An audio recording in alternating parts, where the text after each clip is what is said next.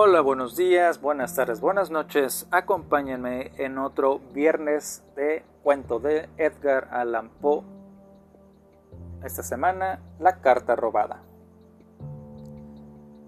Nilsen pintae odius isacumin nimio, Seneca. Me hallaba en París en el otoño del 18. Una noche, después de una tarde ventosa, gozaba del doble placer de la meditación y de una pipa de espuma de mar en compañía de mi amigo C. Auguste Dupin, en su pequeña biblioteca o gabinete de estudios en el número 33 Rue du Nord, Outre-Chemin, Faubourg Saint-Germain. Llevábamos más de una hora en profundo silencio, y cualquier observador casual nos hubiera creído exclusivo y profundamente dedicados a estudiar las onduladas capas de humo que llenaban la atmósfera de la sala. Por mi parte, me había entregado a la discusión mental de ciertos tópicos sobre los cuales habíamos departido al comienzo de la velada. Me refiero al caso de la rumor y al misterio del asesinato de Marie Roquette. No dejé de pensar, pues, en una coincidencia, cuando vi abrirse la puerta para dejar paso a nuestro viejo conocido G, el prefecto de la policía de París. Lo recibimos cordialmente, pues en aquel hombre había tanto de despreciable como de divertido y llevábamos varios años sin verlo. Como habíamos estado sentados en la oscuridad, Dupin se levantó para encender una lámpara, pero volvió a su asiento sin hacerlo cuando G nos hizo saber que venía a consultarnos, o mejor dicho, a pedir la opinión de mi amigo sobre cierto asunto oficial que lo preocupaba grandemente. Si se trata de algo que requiere reflexión, observó Dupin, absteniéndose de dar fuego a la mecha, será mejor examinarlo en la oscuridad. He aquí una de sus ideas raras, dijo el prefecto, para quien todo lo que excedía su comprensión era raro, por lo cual vivía rodeado de una verdadera legión de rarezas. Muy cierto, repuso Dupin, entregando una pipa a vuestro visitante y ofreciéndole un confortable asiento. ¿Cuál es la dificultad? pregunté. Espero que no sea otro asesinato. Oh no, nada de eso. Por cierto que es un asunto muy sencillo y no dudo de que podremos resolverlo perfectamente bien por nuestra cuenta. De todos modos pensé que Dupin le gustaría conocer los detalles, puesto que es un caso muy raro. Sencillo y raro, dijo Dupin. Justamente, pero tampoco es completamente eso. A decir verdad, todos estamos bastante confundidos, ya que la otra cosa es sencillísima y sin embargo nos deja perplejos. Quizá lo que los induce error sea precisamente la sencillez del asunto, observó mi amigo. Qué absurdos dice usted, repuso el prefecto riendo a carcajadas. Quizá el misterio es un poco demasiado sencillo, dijo Dupin. Oh Dios mío, ¿cómo se le puede ocurrir semejante idea? Un poco demasiado evidente. Ja, ja, oh Dios, reí el prefecto divertido hasta más no poder. Dupin, usted acabará por hacerme morir de risa. Veamos. ¿De qué se trata? pregunté. Pues bien, voy a decírselo, repuso el prefecto, aspirando profundamente una bocanada de humo e instalándose en un sillón. Puedo explicarlo en pocas palabras, pero antes debo advertirles que el asunto exige el mayor secreto, pues si se supiera que lo he confiado a otras personas, podría costarme mi actual posición. Hable usted, dije. O no hable, dijo Dupin. Está bien. Estoy informado personalmente por alguien que ocupa un altísimo puesto de que cierto documento de la mayor importancia ha sido robado en las cámaras reales. Se sabe quién es la persona que lo ha robado, pues fue vista cuando se apoderaba de él. También se sabe que el documento continúa en su poder. ¿Cómo se sabe eso? preguntó Dupin. Se deduce claramente, repuso el prefecto, de la naturaleza del documento y de que no se hayan producido ciertas consecuencias que tendrían lugar inmediatamente después que aquel pasara a otras manos. Vale decir en caso de que fuera empleado en la forma en que el ladrón ha de pretender hacerlo al final. Sé un poco más explícito, dije. Pues bien, puedo afirmar que dicho papel da a su poseedor cierto poder en cierto lugar, donde dicho poder es inmensamente valioso. El prefecto estaba encantado de su jerga diplomática. Pues sigo sin entender nada, dijo Dupin. ¿No? Veamos. La presentación del documento a una tercera persona que no nombraremos pondría sobre el tapete el honor de un personaje de las más altas esferas y ello da al poseedor del documento un dominio sobre el ilustre personaje cuyo honor y tranquilidad se ven de tal modo amenazados. Pero ese dominio, interrumpí, dependerá de que el ladrón supiera que dicho personaje lo conoce como tal. ¿Y quién osaría? El ladrón, dijo G. Es el ministro D que se atreve a todo, tanto en lo que es digno como lo que es indigno de un hombre. La forma en que cometió el robo es tan ingeniosa como audaz. El documento en cuestión, una carta para ser francos, fue recibido por la persona robada mientras se hallaba a solas en el boudoir real. Mientras la leía, se vio repentinamente interrumpida por la entrada de la otra eminente persona, a la cual la primera deseaba ocultar especialmente la carta. Después de una apresurada y vana tentativa de esconderla en un cajón, debió dejarla abierta como estaba sobre una mesa. Como el sobrescrito había quedado hacia arriba y no se veía el contenido, la carta podía pasar sin ser vista. Pero en ese momento aparece el ministro D. Sus ojos de lince perciben inmediatamente el papel. Reconoce la escritura del sobrescrito, observa la confusión de la persona en cuestión y adivina su secreto. Luego de tratar algunos asuntos en la forma expeditiva que le es usual, extrae una carta parecida a la que nos ocupa, la abre, finge leerla y la coloca luego exactamente al lado de la otra. Vuelve entonces a departir sobre las cuestiones públicas durante un cuarto de hora. Se levanta, finalmente, y al despedirse toma la carta que no le pertenece.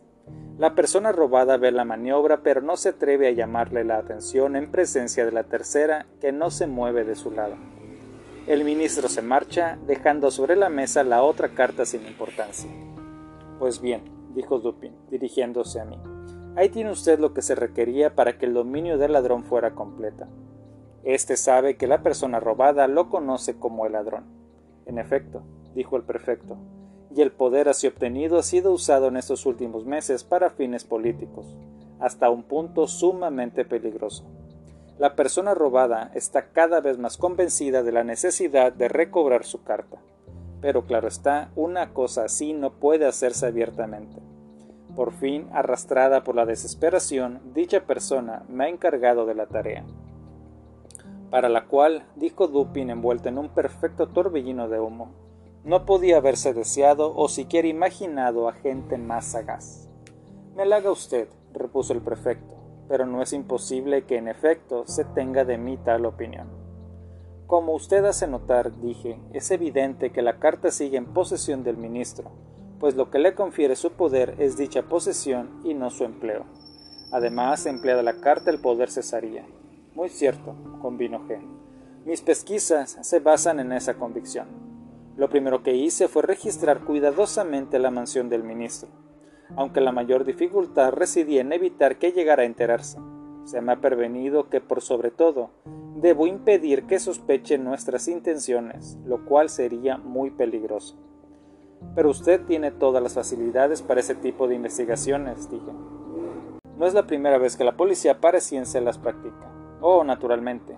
Pero eso no me preocupa demasiado. Las costumbres del ministro me daban además una gran ventaja. Con frecuencia pasa la noche fuera de su casa. Los sirvientes no son muchos y duermen alejados de los aposentos de su amo. Como casi todos son napolitanos, es muy fácil inducirlos a beber copiosamente. Bien saben ustedes que poseo llaves con las cuales puedo abrir cualquier habitación de París.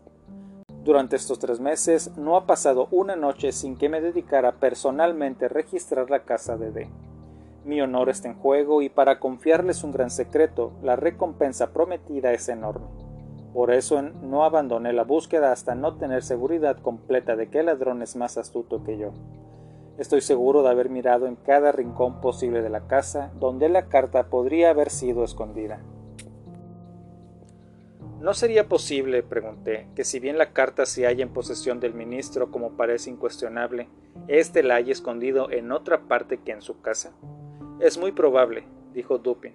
El especial giro de los asuntos actuales en la corte y especialmente las intrigas en las cuales se haya envuelto D, exigen que el documento esté a mano y que pueda ser exhibido en cualquier momento. Esto último es tan importante como el hecho mismo de su posesión. ¿Que el documento pueda ser exhibido? pregunté. Si lo prefiere, que pueda ser destruido, dijo Dupin.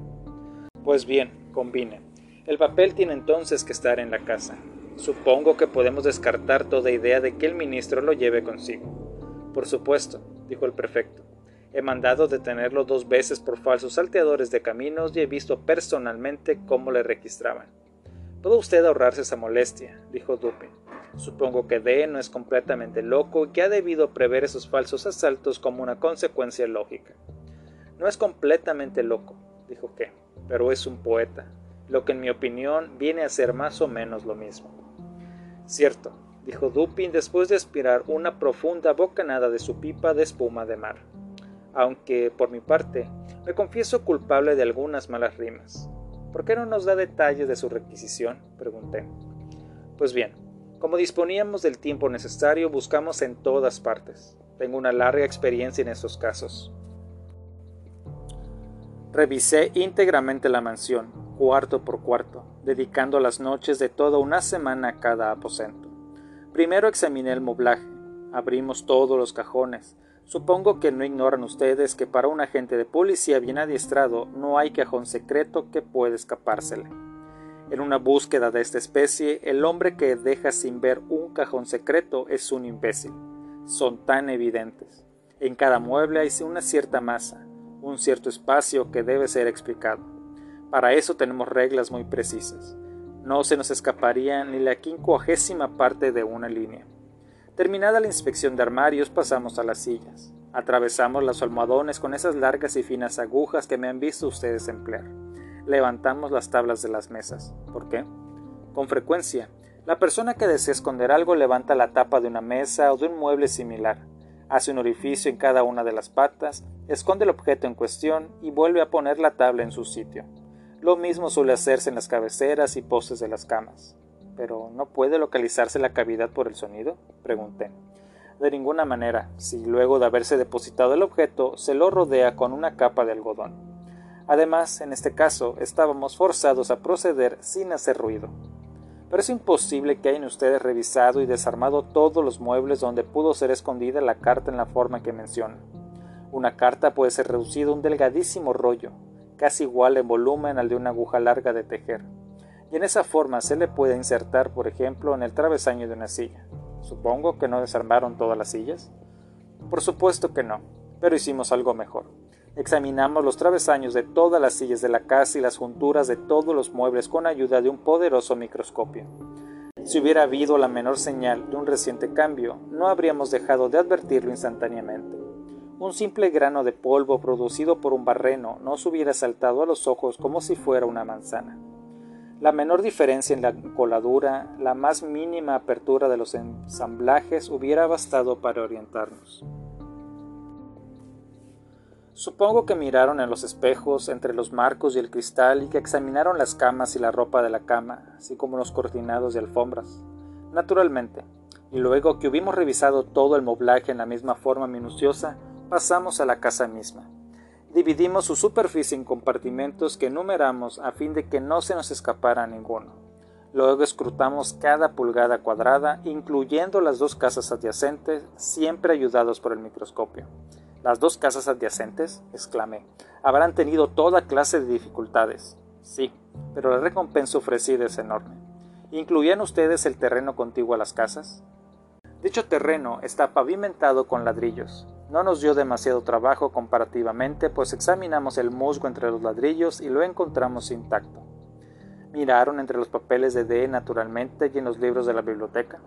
Claro está, Abrimos todos los paquetes y no solo examinamos cada libro, sino que elogiamos cuidadosamente, sin conformarnos con una mera sacudida, como suelen hacerlo nuestros oficiales de policía.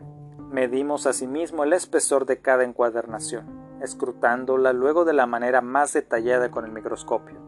Si se hubieran insertado un papel en una de esas encuadernaciones, resultaría imposible que pasara inadvertido. Cinco o seis volúmenes que salían de manos del encuadernador fueron probados longitudinalmente con las agujas. ¿Exploraron los pisos debajo de las alfombras? Sin duda.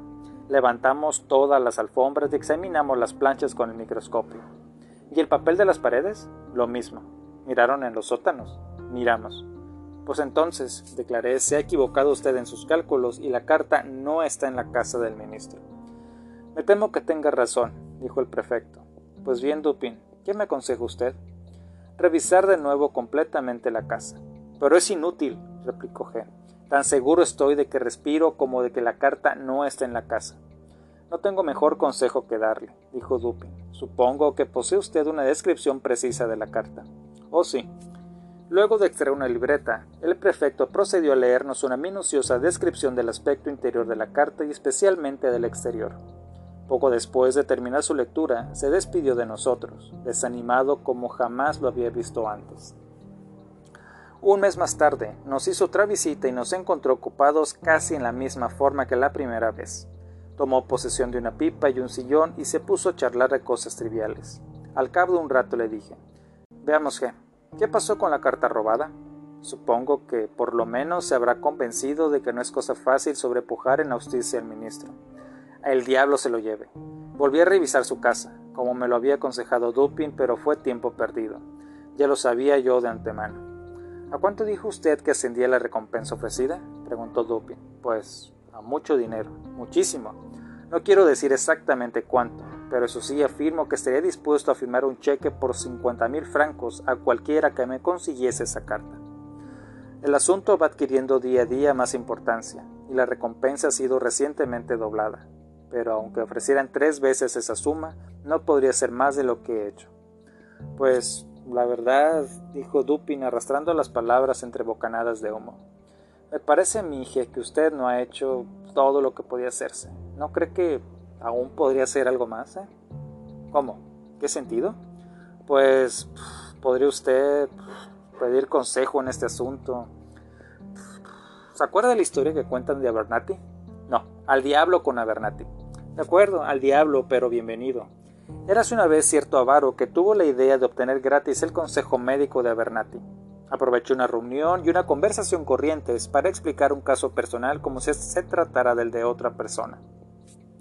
Supongamos que los síntomas del enfermo son tales y cuales, dijo. Ahora bien, doctor, ¿qué le aconsejaría usted hacer? Lo que yo le aconsejaría, repuso Abernathy, es que consultara a un médico. Vamos, exclamó el prefecto bastante desconcertado. Estoy plenamente dispuesto a pedir consejo y a pagar por él.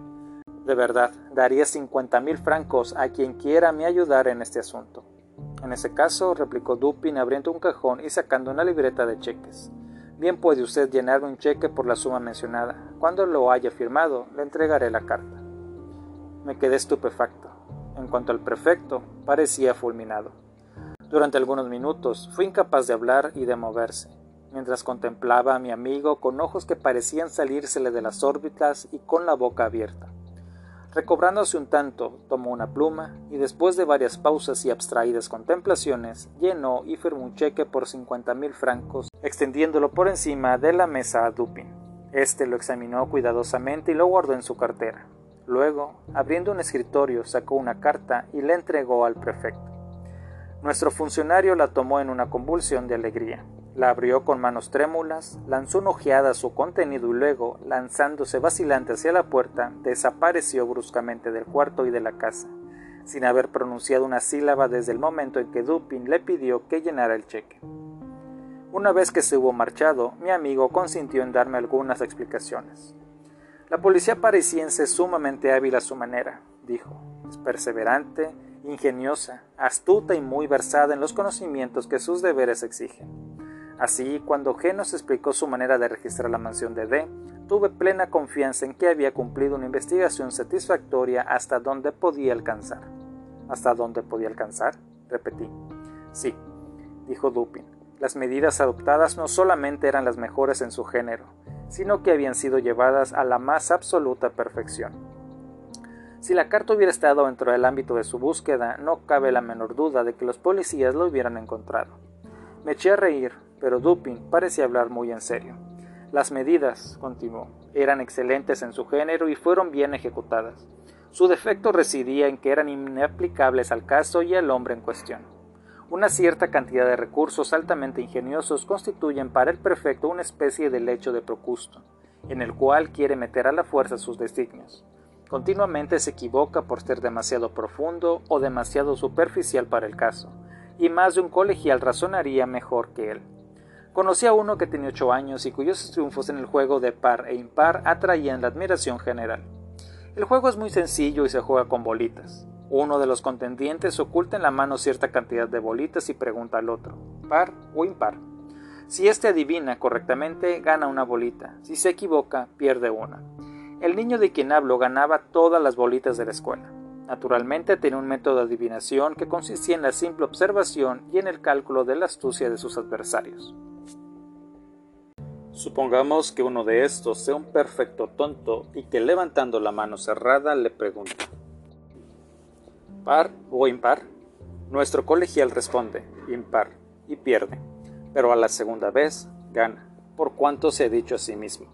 El tonto tenía pares la primera vez, y su astucia no va más allá de preparar impares para la segunda vez. Por lo tanto, diré impar.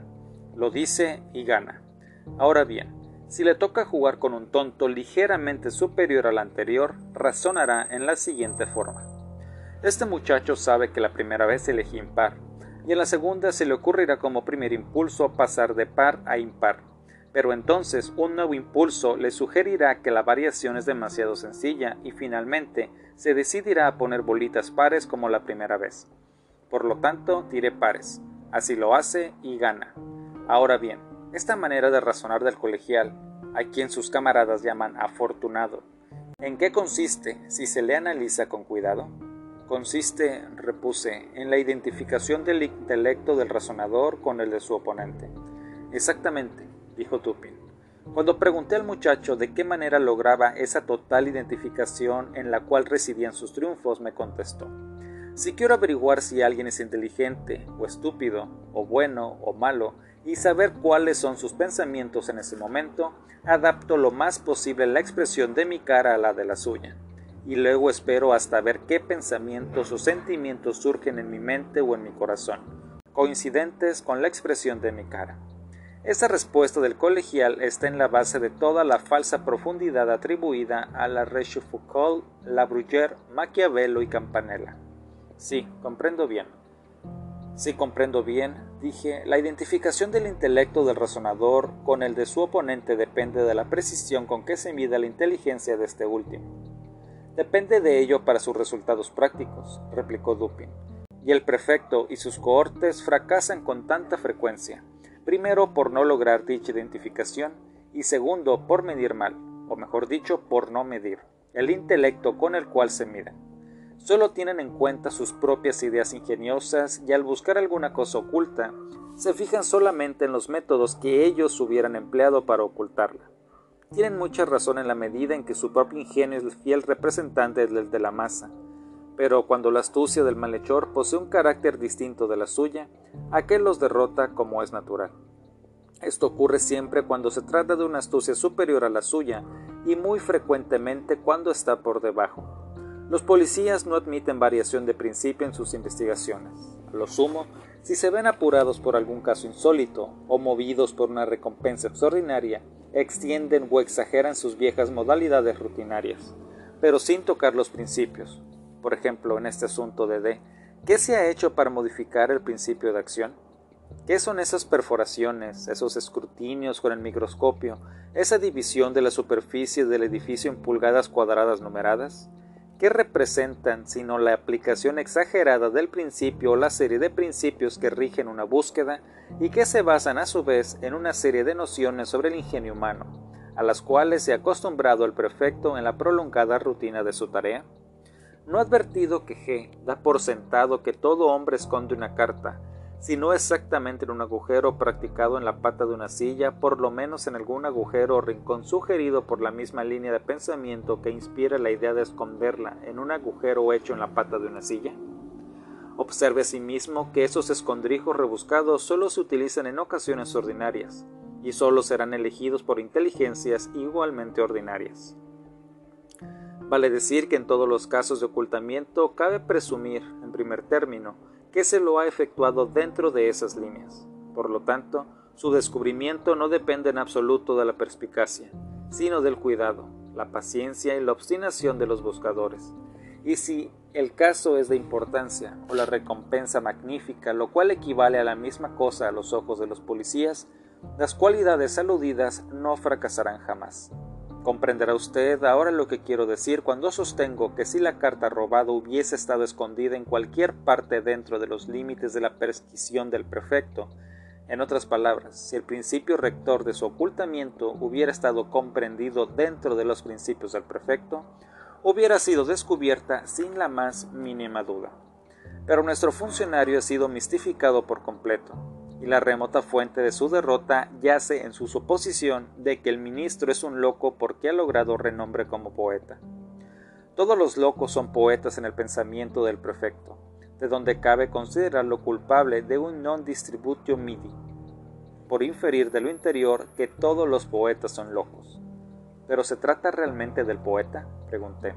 Sé que D tiene un hermano y que ambos han logrado reputación en el campo de las letras. Creo que el ministro ha escrito una obra notable sobre el cálculo diferencial. Es un matemático y no un poeta. Se equivoca usted, lo conozco bien y sé que es ambas cosas. Como poeta y matemático es capaz de razonar bien, en tanto que como mero matemático hubiera sido capaz de hacerlo y habría quedado a merced del prefecto. Me sorprenden esas opiniones, dije, que el consenso universal contradice. Supongo que no pretende usted aniquilar nociones que tienen siglos de existencia sancionada. La razón matemática fue considerada siempre como la razón por excelencia. Il y a parier, explicó Dupin citando a Chamfort, que toute idea publiquée, toute convention reçue es une sottise, car ella convenum au plus gran nombre. Le aseguro que los matemáticos han sido los primeros en difundir el error popular al que alude usted, y que no por difundido deja de ser un error. Con arte digno de mejor causa han introducido, por ejemplo, el término análisis en las operaciones algebraicas. Los franceses son los causantes de este engaño. Pero si un término tiene alguna importancia, si las palabras derivan su valor de su aplicación, entonces concedo que análisis abarca álgebra tanto como en latín ambitus implica ambición, religio, religión, u homines honesti, la clase de las gentes honorables. Me temo que se malquiste usted con alguno de los algebristas de París, pero continúe. Niego la validez y por tanto los resultados de una razón cultivada por cualquier procedimiento especial que no sea lógico abstracto. Niego en particular la razón extraída del estudio matemático. Las matemáticas constituyen la ciencia de la forma y la cantidad. El razonamiento matemático es simplemente la lógica aplicada a la observación de la forma y la cantidad. El gran error está en suponer que incluso las verdades de lo que se denomina álgebra pura constituyen verdades abstractas o generales. Y este error es tan enorme que me asombra se lo haya aceptado universalmente. Los axiomas matemáticos no son axiomas de validez general. Lo que es cierto de la relación de la forma y la cantidad resulta con frecuencia erróneo aplicado, por ejemplo, a la moral. En esta última ciencia suele no ser cierto que el todo sea igual a la suma de las partes. También en química este axioma no se cumple. En la consideración de los móviles falla igualmente, pues dos móviles de un valor dado no alcanzan necesariamente al sumarse un valor equivalente a la suma de sus valores. Hay muchas otras verdades matemáticas, que solo son tales dentro de los límites de la relación. Pero el matemático, llevado por el hábito, arguye, basándose en sus verdades finitas, como si tuvieran una aplicación general, cosa que por lo demás la gente acepta y cree. En su erudita mitología, Bryant alude a una análoga fuente de error cuando señala que, aunque no se cree en las fábulas paganas, solemos olvidarnos de ello, y extraemos consecuencias como si fueran realidades existentes. Pero para los algebristas, que son realmente paganos, las fábulas paganas constituyen materia de credulidad y las inferencias que de ellas se extraen no nacen de un descuido de la memoria, sino de un inexplicable reblandecimiento mental. Para resumir, jamás he encontrado un matemático en quien se pudiera confiar fuera de sus raíces o sus ecuaciones, o que no tuviera por artículo de fe que x cuadrada más px es absoluta e incondicionalmente igual a q. Por vía de experimento, diga uno de sus caballeros que en su opinión podría darse casos en que x cuadrada más px no fuera absolutamente igual a q, pero una vez que le haya hecho comprender lo que quiere decir, sálgase de su camino lo antes posible, porque es seguro que tratará de golpearlo. Lo que busco indicar, agregó Dupin mientras yo reía de sus últimas observaciones, es que si el ministro hubiera sido solo un matemático, el prefecto no se habría visto en la necesidad de extenderme este cheque. Pero sé que es tanto matemático como poeta, y mis medidas se han adaptado a sus capacidades, teniendo en cuenta las circunstancias que lo rodeaban. Sabía que es un cortesano y un audaz intrigante. Pensé que un hombre semejante no dejaría de estar al tanto de los métodos policiales ordinarios. Imposible que no anticipara, y los hechos lo han probado así, los falsos asaltos a que fue sometido. Reflexioné que igualmente habría previsto las pesquisiones secretas en su casa, sus frecuentes ausencias nocturnas, que el prefecto consideraba una excelente ayuda para su triunfo, me parecieron simplemente astucias destinadas a brindar oportunidades a la perquisición y convencer lo antes posible a la policía de que la carta no se hallaba en la casa como G terminó finalmente por creer. Me pareció asimismo que toda la serie de pensamientos que con algún trabajo acabo de exponerle y que se refieren al principio invariable de la acción policial en sus búsquedas de objetos ocultos no podía dejar de ocurrírsele al ministro. Ello debía conducirlo inexflexiblemente a desdeñar todos los escondrijos vulgares. Reflexioné que ese hombre no podía ser tan simple como para no comprender que el rincón más remoto e inaccesible de su morada estaría tan abierto como el más vulgar de los armarios a los ojos, las sondas, los barrenos y los microscopios del prefecto. Y por último que terminaría necesariamente en la simplicidad, si es que no la adoptaba por una cuestión de gusto personal. Quizá recuerde usted con qué ganas rió el prefecto cuando en nuestra primera entrevista sugerí que acaso el misterio lo perturbaba por su absoluta evidencia. Me acuerdo muy bien, respondí. Por un momento pensé que iban a darle convulsiones. El mundo material, continuó Dupin, abunda en estrictas analogías con el inmaterial, y ello tiñe de verdad el dogma retórico según el cual la metáfora o el simil sirven tanto para reforzar un argumento como para embellecer una descripción. El principio de la vis inertizae, por ejemplo, parece idéntico en la física y en la metafísica. Si en la primera es cierto que resulta más difícil poner en movimiento un cuerpo grande que uno pequeño, y que el impulso o cantidad de movimientos subsecuentes se hallara en relación con la dificultad, no menos cierto es en metafísica que los intelectos de máxima capacidad, aunque más vigorosos, constantes y eficaces en sus avances que los de grado inferior, son más lentos en iniciar dicho avance, y se muestran más embarazados y vacilantes en los primeros pasos. Otra cosa, ¿Ha observado usted alguna vez entre las muestras de las tiendas cuál atraen la atención en mayor grado? Jamás se me ha ocurrido pensarlo, dije. Hay un juego de adivinación, continuó Dupin, que se juega con un mapa. Uno de los participantes pide al otro que encuentre una palabra dada, el nombre de una ciudad, un río, un estado o un imperio. En suma, cualquier palabra que figure en la bigarrada y complicada superficie del mapa. Por lo regular, un novato en el juego busca confundir a su oponente proponiéndole los nombres escritos con los caracteres más pequeños, mientras que el buen jugador escogerá aquellos que se extienden con grandes letras de una parte a otra del mapa. Estos últimos, al igual que las muestras y carteles excesivamente grandes, escapan a la atención a fuerza de ser evidentes y en esto la desatención ocular resulta análoga al descuido que lleva al intelecto a no tomar en cuenta consideraciones excesivas y palpablemente evidentes. De todos modos, es este un asunto que se halla por encima o por debajo del entendimiento del prefecto. Jamás se le ocurrió como probable o posible que el ministro hubiera dejado la carta delante de las narices del mundo entero, a fin de impedir mejor que una parte de ese mundo pudiera verla.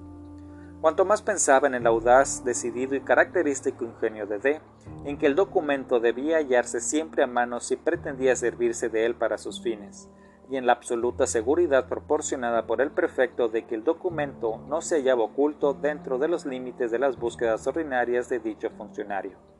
Más seguro me sentía de que para esconder la carta, el ministro había acudido al más amplio y sagaz de los expedientes, el no ocultarla.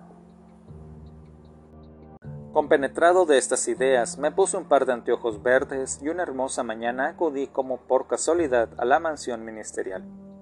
Hallé a en casa, bostezando, paseándose sin hacer nada y pretendiendo hallarse en el colmo del ennui. Probablemente se trataba del más activo y enérgico de los seres vivientes, pero eso tan solo cuando nadie lo ve. Para no ser menos, me quejé del mal estado de mi vista y de la necesidad de usar anteojos, bajo cuya protección pude observar cautelosa pero detalladamente el aposento, mientras en apariencia seguía con toda atención las palabras de mi huésped.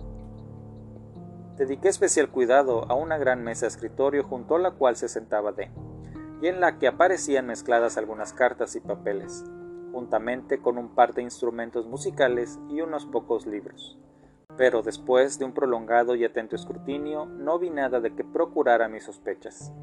Dando la vuelta al aposento, mis ojos cayeron por fin sobre un insignificante tarjetero de cartón recortado que colgaba sujeto por una sucia cinta azul, de una pequeña perilla de bronce en mitad de la repisa de la chimenea, en uno de los compartimentos superiores del tarjetero. Tan pronto hube visto dicha carta me di cuenta de que era la que buscaba. Por cierto que su apariencia difería completamente de la minuciosa descripción que nos había leído el prefecto. En este caso el sello era grande y negro, con el monograma de D. En el otro era pequeño rojo con las armas ducales de la familia S. El sobrescrito de la presente carta mostraba una letra menuda y femenina, mientras que el otro, dirigido a cierta persona real, había sido trazado con caracteres firmes y decididos. Solo el tamaño mostraba analogía, pero en cambio, lo radical de unas diferencias que resultaban excesivas, la suciedad, el papel arrugado y roto en parte, tan inconciliables con los verdaderos hábitos metódicos de B y tan sugestivos de la intención de engañar sobre el verdadero valor del documento. Todo ello digo sumado a la ubicación de la carta insolentemente colocada bajo los ojos de cualquier visitante y coincidente, por tanto, con las conclusiones a las que ya había arribado corroboraron decididamente las sospechas de alguien que había ido allá con intenciones de sospechar. Prolongué lo más posible mi visita, y mientras discutí animadamente con el ministro acerca de un tema que jamás ha dejado de interesarle y apasionarlo, mantuve mi atención clavada en la carta.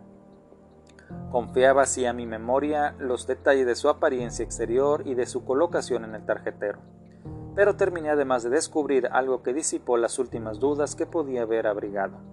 Al mirar atentamente los bordes del papel, noté que estaban más ajados de lo necesario.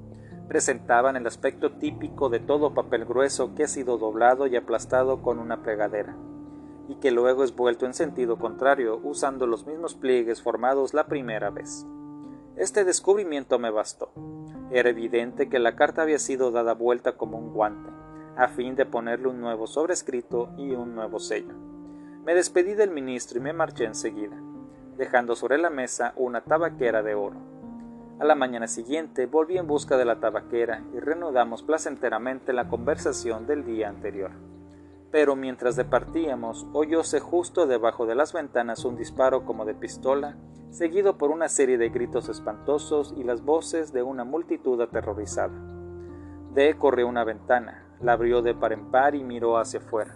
Por mi parte, me acerqué al tarjetero, Saqué la carta guardándola en el bolsillo y la reemplacé por un facímil, por lo menos en el aspecto exterior, que había preparado cuidadosamente casa imitando el monograma de D, con ayuda de un sello de miga de pan.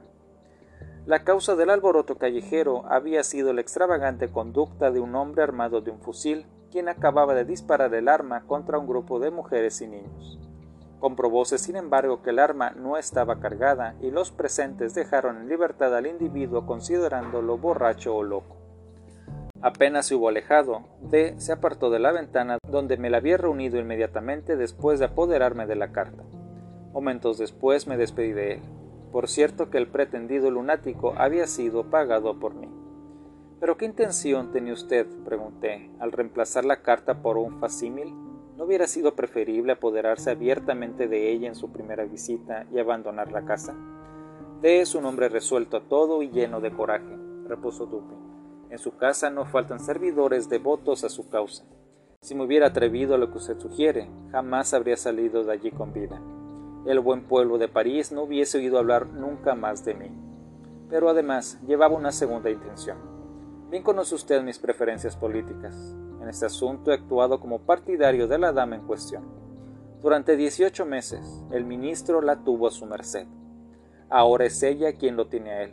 pues ignorante de que la carta no se halla ya en su posesión, de continuará presionando como si la tuviera. Esto lo llevará inevitablemente a la ruina política. Su caída además será tan precipitada como ridícula. Está muy bien hablar del facilis descensus averni, pero en materia de ascensiones cabe decir lo que la Catalani decía del canto, o sea que es mucho más fácil subir que bajar. En el presente caso no tengo simpatía, o por lo menos compasión, hacia el que baja. D es el monstrorum horrendo, el hombre de genio carente de principios. Confieso, sin embargo, que me gustaría conocer sus pensamientos cuando al recibir el desafío de aquella a quien el prefecto llama cierta persona, se había forzado a abrir la carta que le dejé en el tarjetero. ¿Cómo? ¿Escribió usted algo en ella? Vamos, no me pareció bien dejar el interior en blanco. Hubiera sido insultante. Cierta vez en Viena D me jugó una mala pasada, y sin perder el buen humor le dije que no lo olvidaría. De modo que como no dudo de que sentirá cierta curiosidad por saber quién se ha mostrado más ingenioso que él, pensé que era una lástima dejarle un indicio. Como conoce muy bien mi letra, me limité a copiar en mitad de la página estas palabras. Un desein si funeste, si el nes digne aditri es dig entireste. La hallará usted en el atri de Crevillon. Ese fue el cuento de esta semana. Acompáñenme en la siguiente. Hasta la próxima.